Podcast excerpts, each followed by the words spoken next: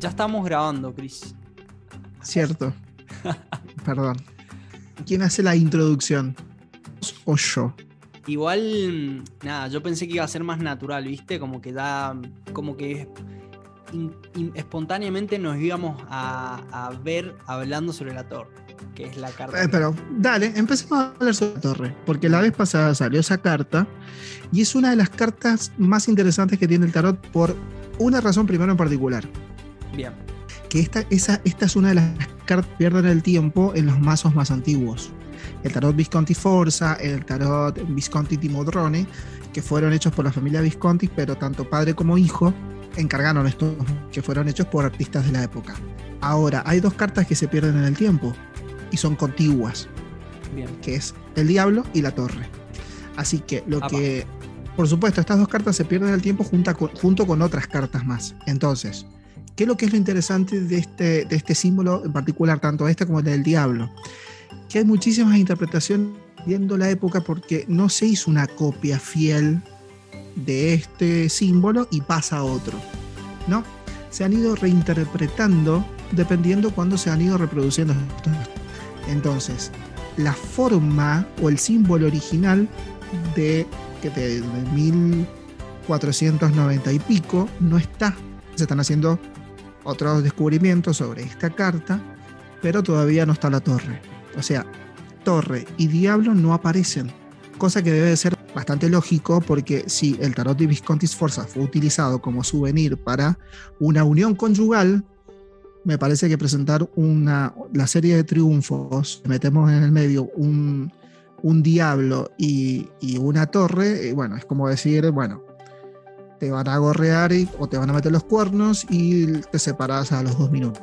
Porque eso es lo que interpretarían ahora la gente o los tarotistas, interpretarían estas dos cartas como rupturas, como conflictos, problemas, así que es muy probable que cartas no se hayan hecho para esa época.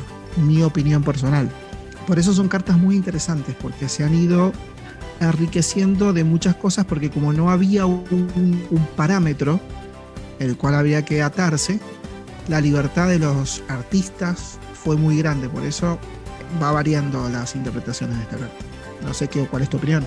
Sí, totalmente, Chris. Y mm, bueno, para mí, eh, esta carta, digamos, cuando sale esta carta, siempre me habla a mí de, de cosas que no, que no podemos controlar. Eh, siempre es como que mm, me lleva a pensar aquellas cosas en las cuales no, no tenemos control. Bien. Y bueno, nosotros siempre hablamos de- del orden 6. eh, Sí, y de la famosa eh, ley también, que es una ley, que es la, la ley de causa y efecto, siendo el efecto, la consecuencia de nuestras decisiones, siendo esta carta. Bien, entonces esas decisiones que ya tomamos y que eh, han, des- eh, han desembarcado, o no sé si es la palabra, como se han eh, convertido en, en resultados ah, resultados. que, em, que bueno, que no, no queda otra cosa que aceptar esas, eh, esas circunstancias, ¿bien? Que muchas veces son externas de- y, la- y en las cuales no tenemos control. Entonces la palabra como cosas inevitables, el, cosas que no controlar, que no controlamos, Sí, sí. y aceptación son todas palabras que a mí me, que inmediatamente es como que relaciono esta carta.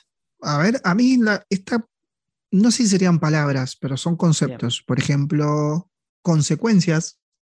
Consecuencias, por ejemplo, puede llegar a ser. Liberación es una, porque dependiendo cómo, cómo tomes el tema de ese como acontecimiento que aparece. Viste que hay un dicho popular que dice no hay mal que por bien no venga. Entonces puede ser que sea un evento aparentemente malo, a largo plazo termina siendo bueno. No sé por qué. Pero viste, mira, si no te hubiera pasado esto, a lo mejor no se lleva adelante tal proyecto o no tuvieras, eh, no tuvieras dado cuenta o, o ser consciente de tal cosa. Es muy interesante cuando aparece, porque cuando aparece es como una alarma que hace, que empieza a, a dar vuelta y a hacer ruido y para saber de dónde viene la, la, la- la cosa o por dónde va la cosa. Es Sí. carta que me agrada. Ahora me agrada. Al principio me da un poco de temor. Sí, totalmente, Gris. De hecho, viste, en el tarot es como que existen algunas cartas que son, o sea, tenés el arcano 13, la torre, el diablo, que son cartas que vos las ves, te salen y quizás eh, nos pasa a las personas que recién nos estamos conectando con el tarot, les pasa a las personas que, mm, que, se asustan, ¿no? Entonces es como alerta roja, algo, algo malo debe estar pasando. Pero tiene que ver con la carga, con lo que venimos, con la información precargada en nuestra conciencia, en, nuestra, en nuestro cerebro, donde si sale tal cosa es malo, si sale otra cosa es bueno, lo bueno y no malo.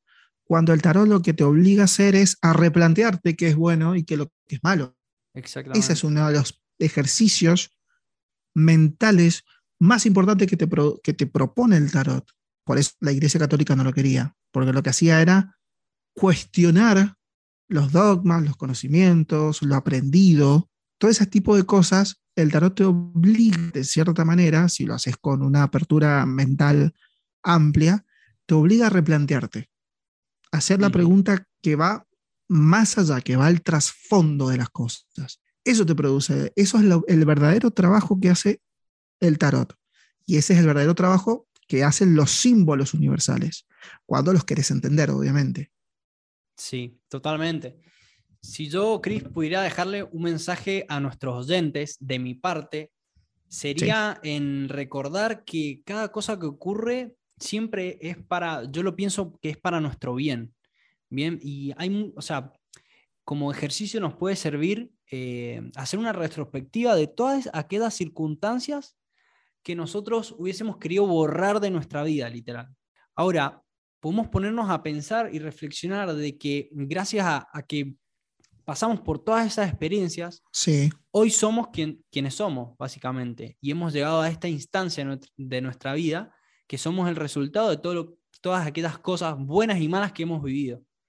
Entonces, por lo menos de mi parte, eh, para todos los que nos escuchan, me sale decir eso acerca de esta carta, de recordar que somos todo lo que hemos vivido y honrarlo también, que es difícil, es re difícil, pero agradecerlo y honrarlo de mi parte.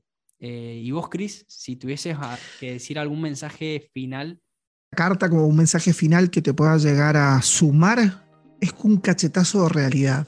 Es como que te saca del lugar de decir, porque hay muchas personas que se creen el ombligo del mundo, te saca de ese lugar como diciendo, ojo, ni vos ni tu raza son el ombligo del mundo. Hay algo un poco más arriba de tu control. Entonces, un cachetazo de realidad. a ver, porque el hombre, ¿cómo trasciende? Trasciende a través de su obra. Y tenemos una torre que empieza a caerse.